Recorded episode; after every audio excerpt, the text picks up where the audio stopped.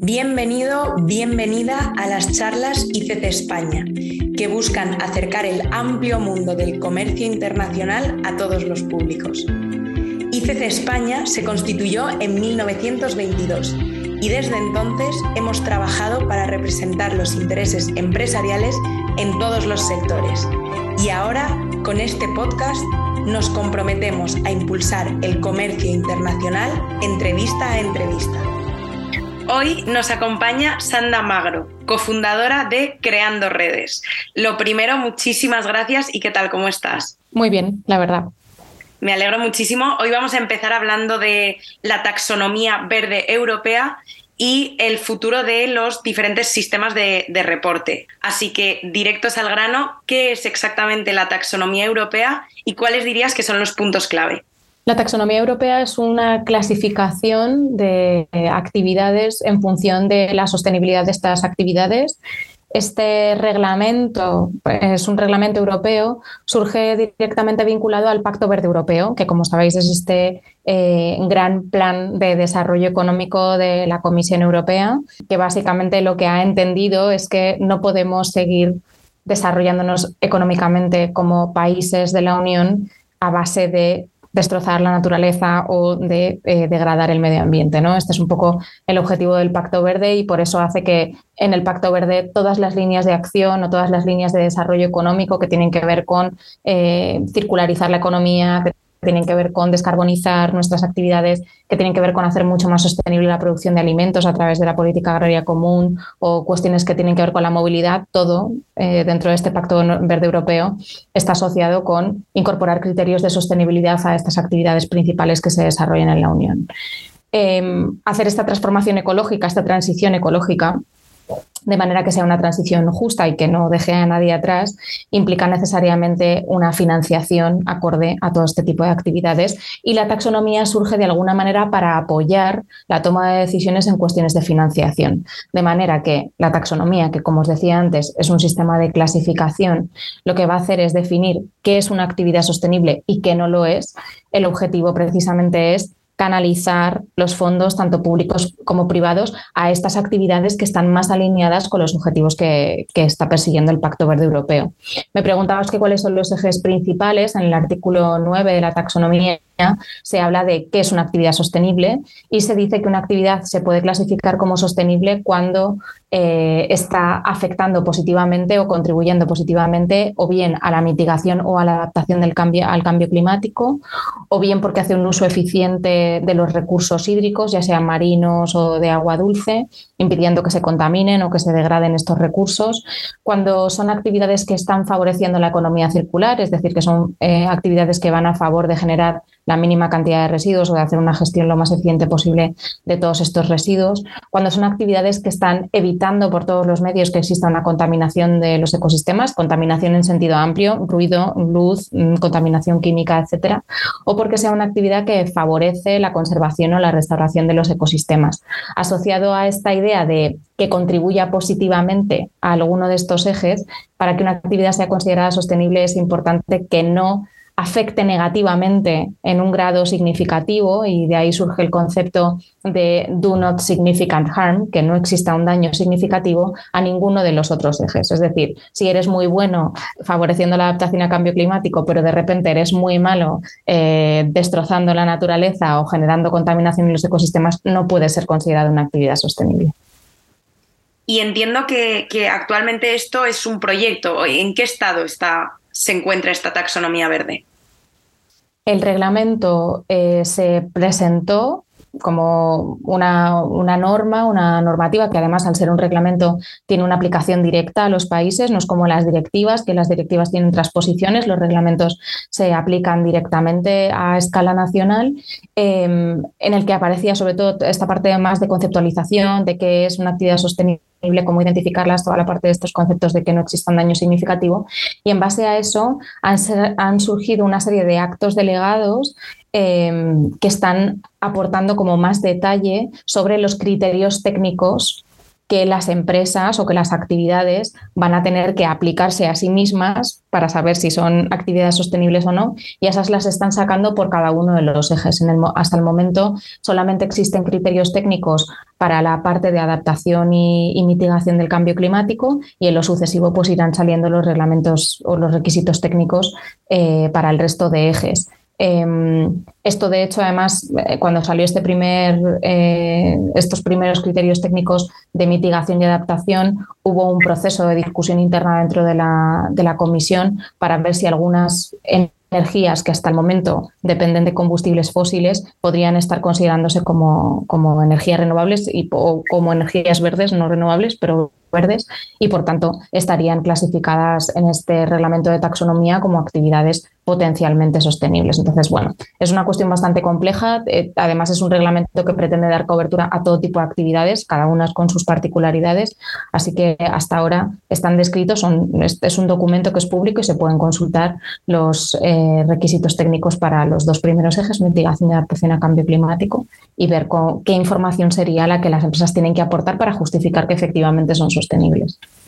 Y se ha hablado, bueno, no, sé si, lo sabes, pero se ha hablado de alguna fecha están en proceso, van saliendo hace mm, como cosa de dos meses, una cosa así. Em, estuve en un evento donde se está presentando eh, por parte de la COE, de, la Asociación de Empresas de España, habían colaborado precisamente en el desarrollo de algunos criterios técnicos que tenían que ver con biodiversidad, con el último eje de naturaleza y como que la COE había hecho una revisión, así que todos esos, todos esos aspectos técnicos se están trabajando ya y supongo pues que 2023 como tarde verán la luz. Ah, bueno, es, es, corto el periodo de tiempo. Pensé que me ibas a decir un 2025 o algo así. No creo, además es que creo que todas estas, eh, la actualización, por ejemplo, de la directiva de reporte corporativo en sostenibilidad, todos los resultados que han salido ahora, tanto de la COP27 de cambio climático como de la COP15 de biodiversidad, creo que van a acelerar mucho el que exista información disponible de calidad y guías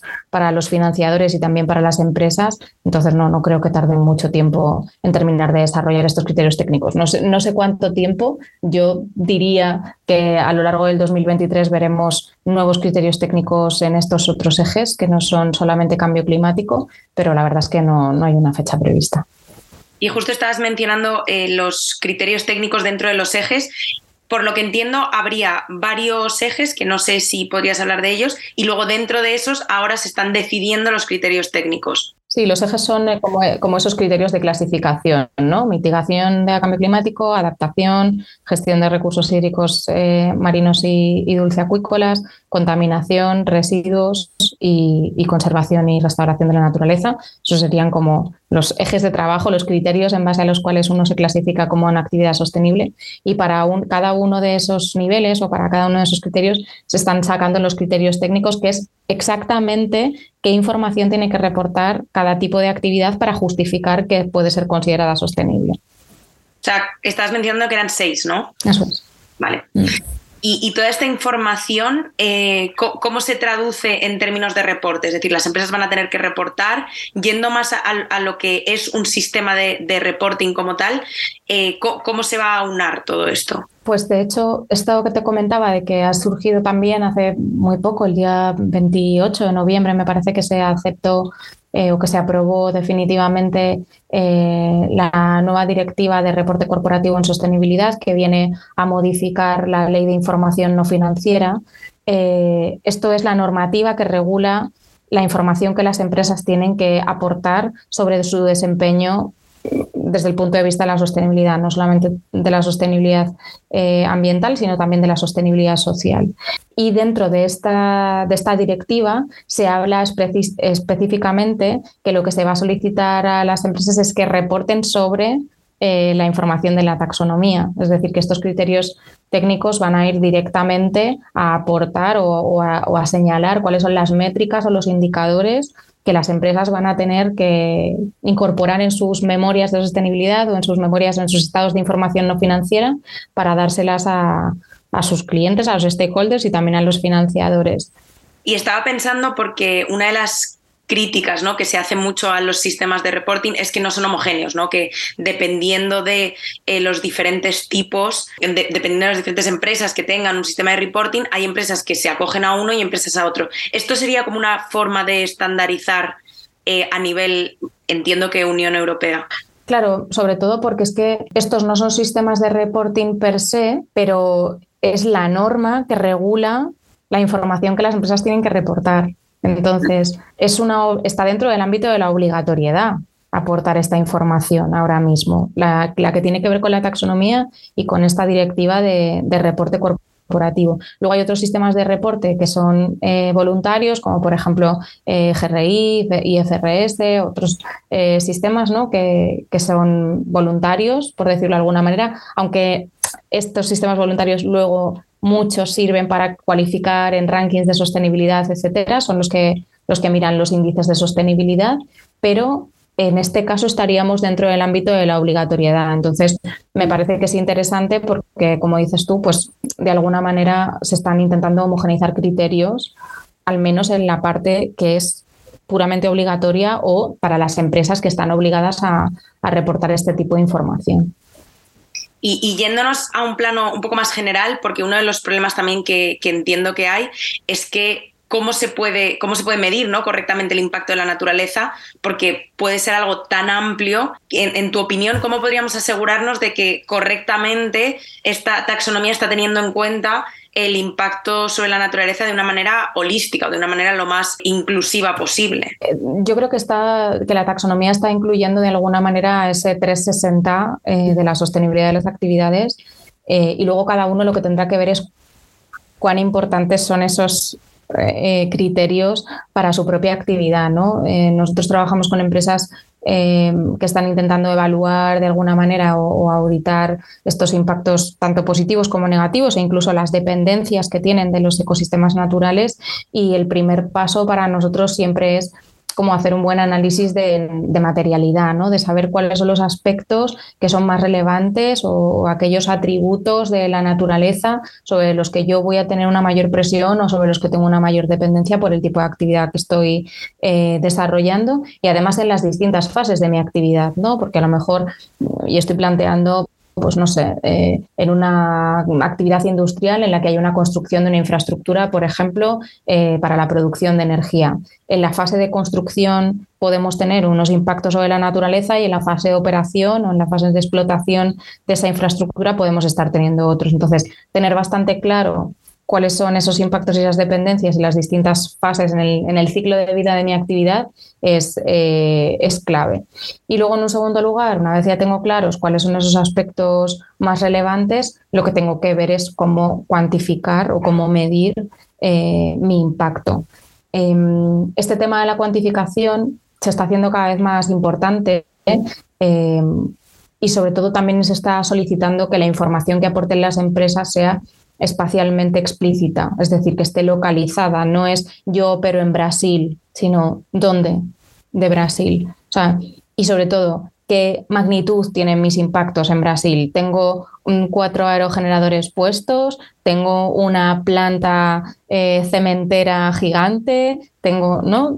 es importante como empezar a, hilar fino y a saber exactamente cuál es ese impacto que estamos teniendo. Y luego la mayoría de los estándares o, de los, em, sobre todo más en los estándares de tipo voluntario, se va ampliando este concepto de naturaleza o, o se va afinando el concepto de naturaleza y empezamos a hablar de biodiversidad y servicios ecosistémicos o biodiversidad y capital natural. Es decir, no solamente el componente de las especies que hay en un determinado espacio y si esas especies están amenazadas o no, o si estamos ante una localización donde existe un espacio natural protegido o no, sino cuáles son los bienes y servicios ambientales que están proporcionando esos ecosistemas naturales. ¿no? Si estamos en un ecosistema sistema en el que hay una provisión, por ejemplo, de madera como material o como fuente de energía, eh, si estamos en un ecosistema que es capaz de proporcionar alimento, eh, si es un ecosistema que está encargado de mm, proporcionar o de asegurar la provisión de agua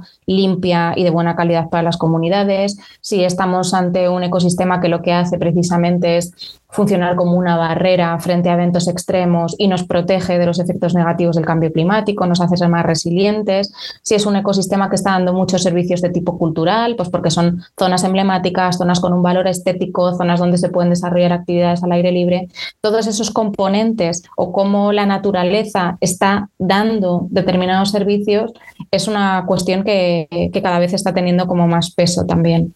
Y, estaba pensando desde creando redes, exactamente qué, qué trabajo hacéis. ¿Seguís en todo ese proceso junto con las empresas? Básicamente, nosotras trabajamos como a distintos niveles. A un nivel estratégico, definiendo cuáles son, eh, cómo, los valores de la empresa en términos de biodiversidad se aterrizan en las líneas de negocio, en las políticas corporativas, en los requisitos, por ejemplo, que yo eh, solicito a mis proveedores y que me hacen custodiar ese efecto que yo tengo sobre la naturaleza en toda la cadena de valor.